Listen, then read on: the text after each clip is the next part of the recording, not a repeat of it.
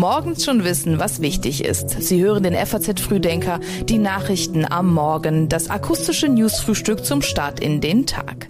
Es ist Donnerstag, der 15. Juni und das ist heute wichtig. Bund und Länder beraten über die Flüchtlingspolitik. Zelensky spricht vor dem Schweizer Parlament und die EZB verkündet ihren Zinsentscheid. Dazu gleich mehr, hier noch die wichtigsten Meldungen aus der Nacht. Die EU will bis 2050 klimaneutral sein. Bis 2030 sollen die Emissionen dafür im Vergleich zu 1990 um 55 Prozent sinken. Der Europäische Klimabeirat rät nun zu einem weiteren ehrgeizigen Ziel. In Warschau und anderen Städten Polens demonstrierten tausende Menschen gegen das vollständige Verbot von Schwangerschaftsabbrüchen. Anlass ist der Tod einer Schwangeren in einem Krankenhaus. Und der Bürgermeister von Miami im US-Bundesstaat Florida, Suarez, bewirbt sich um die Präsidentschaftskandidatur der Republikaner. Er ist nach Gouverneur DeSantis und dem ehemaligen Präsidenten Trump bereits der dritte Republikaner aus dem Bundesstaat, der 2024 bei der Präsidentschaftswahl antreten will. Die Texte für den FAZ Frühdenker Newsletter hat Patrick Schleret geschrieben. Mein Name ist Milena Fuhrmann. Schönen guten Morgen.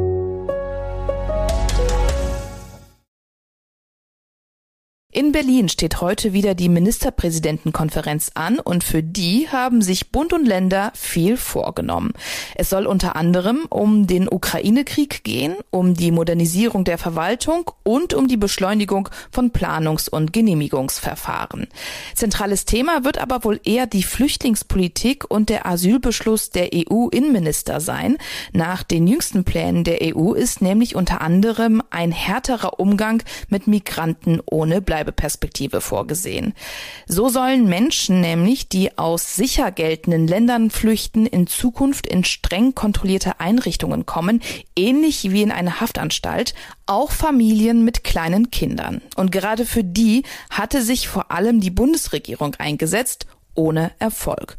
Grundsätzlich sei man aber trotzdem mit dem EU-Asylkompromiss zufrieden, wie Regierungssprecher Stefan Hebestreit letzte Woche erklärt hat. Bundesinnenministerin und auch verschiedene Ministerinnen und Minister in der Regierung haben ja schon deutlich gemacht, dass es ein Wert ist, dass sich Europa jetzt zu einer gemeinsamen Haltung ähm, zusammengefunden hat. Und ähm, das ist kein kleiner Schritt, aber wie gesagt, es gab auch manche bittere Pille zu schlucken. Ja. Außerdem sollen die stark belasteten Länder an den EU-Außengrenzen besser unterstützt werden. Diesen Punkt hat Kanzler Olaf Scholz gerade erst noch auf dem Evangelischen Kirchentag in Nürnberg nochmal betont. Deshalb ist die Verabredung, dass wir einen Solidaritätsmechanismus etablieren, in dem wir Flüchtlinge, die in Italien angekommen sind und die Niederländer auch und die Skandinavier auch und andere übernehmen, dafür aber dort alle registriert werden und die Verfahren, die schnell durchgeführt werden können, auch vor Ort durchgeführt werden.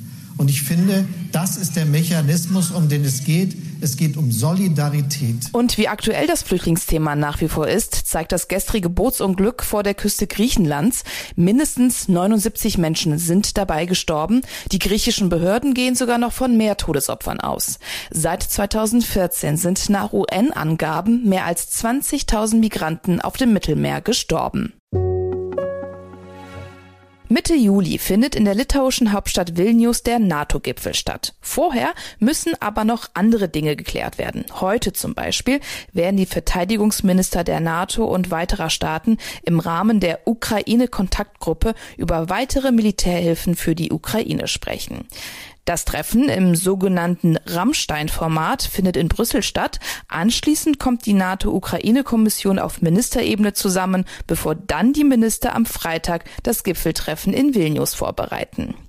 Überschattet wird das Treffen aber davon, dass die Türkei die Aufnahme Schwedens in die NATO weiterhin blockiert. Schweden hat Erwartungen, aber das bedeutet nicht, dass wir uns an diese Erwartungen halten. Das sagte gestern der türkische Präsident Erdogan.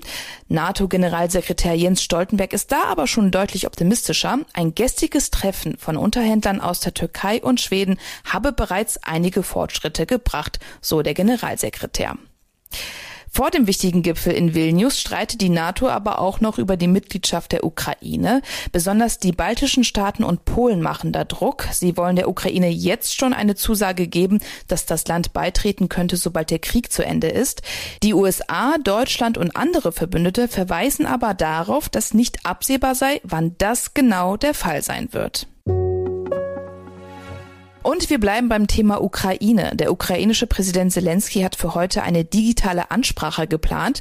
Per Video soll er vor dem Schweizer Parlament sprechen.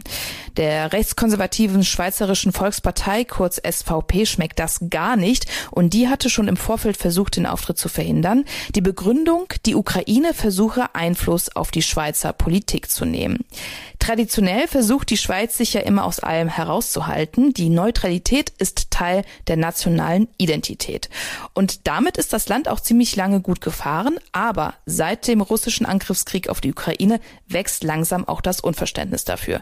Nicht nur deswegen, weil das Land selbst nichts tut. Als neutrales Land liefert die Schweiz nämlich keine Waffen an Länder, die an einem Krieg beteiligt sind. Und deshalb dürfen auch Deutschland und andere Staaten Munition und andere Rüstungsgüter, die in der der Schweiz hergestellt wurden, auch nicht an die Ukraine weiterleiten. Und genau deswegen wird in der Schweiz im Moment viel und heiß über das Neutralitätsrecht diskutiert. Die SVP will die Neutralität natürlich stärken, andere setzen sich für eine Lockerung ein. Nachdem die US-Notenbank Fed eine Zinspause verkündet hat, schauen jetzt natürlich alle Augen auf die Europäische Zentralbank. Wie wird sie sich entscheiden? Das ist die große Frage, auf die es heute eine Antwort geben wird. Als die Inflationsrate im Euroraum bei mehr als 10 Prozent lag, da haben sich fast alle für höhere Zinsen ausgesprochen. Mittlerweile hat sich die Lage geändert und deswegen haben die Gewerkschaften für eine Zinspause plädiert. Und laut einer Umfrage sollen auch viele Unternehmen in Deutschland gegen weitere Zinserhöhungen sein. Es ist aber eher davon auszugehen, dass die EZB heute eine weitere Erhöhung der Leitzinsen verkünden wird. Die Nachrichtenagentur Agentur Bloomberg hat 50 Bankökonomen befragt und kein einziger von ihnen rechnet mit einem Stillhalten der Währungshüter. Viele erwarten noch zwei Zinserhöhungen, einmal im Juni und noch eine im Juli, bevor die Notenbank dann eine Pause einlegen könnte. Die Federal Reserve hat nach zehn Erhöhungen in Folge eine Zinspause eingelegt. Der Leitzins bleibt in einer Spanne von 5,0 bis 5,25 Prozent. Ist das Video echt oder ist es das Ergebnis einer künstlichen Intelligenz? Diese Frage muss man sich tatsächlich mittlerweile immer öfter stellen und deswegen will die EU den Einsatz von KI, also künstlicher Intelligenz, gesetzlich regeln. Gestern hat das Europaparlament in Straßburg seine Position für die Verhandlungen mit den EU-Ländern vorgelegt und demnach sollen KI-Systeme in Risikogruppen eingeteilt werden. Je mehr Gefahr von der Anwendung ausgeht, desto strengere Regeln sollen gelten. Die Idee ist, dass die Entwickler verpflichtet werden, die Systeme schon im Vorfeld auf die von ihnen ausgehenden Risiken zu prüfen. Dabei geht es zum Beispiel um Gesundheit, Sicherheit oder auch Demokratie. Gleichzeitig sollen sie aber auch überprüfen, dass die Systeme gegen Cyberangriffe sicher sind. Und auch die Trainingsdaten, die sie benutzen, sollen offengelegt werden. Der Vorschlag des Parlaments muss jetzt mit der Kommission und den Mitgliedstaaten abgestimmt werden. Bis zum Jahresende soll es dann eine Einigung geben. Anschließend haben die Unternehmen zwei Jahre Zeit, um die Veränderungen dann auch umzusetzen. Aber jetzt mal ganz praktisch gefragt. Wie erkenne ich als Otto Normalverbraucher, ob das Video, was ich mir gerade anschaue, echt oder fake ist? Nikolaus Müller vom Fraunhofer Institut für angewandte und integrierte Sicherheit hat da ein paar Tipps. Wenn man herausfinden möchte, ob ein Video echt oder falsch ist, dann kann man versuchen, sich die Details anzuschauen.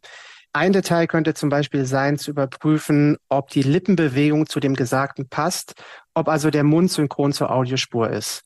KI-Modelle machen teilweise noch Fehler im Mundbereich. Das bedeutet, Zähne werden teilweise eingeblendet und dann wieder ausgeblendet.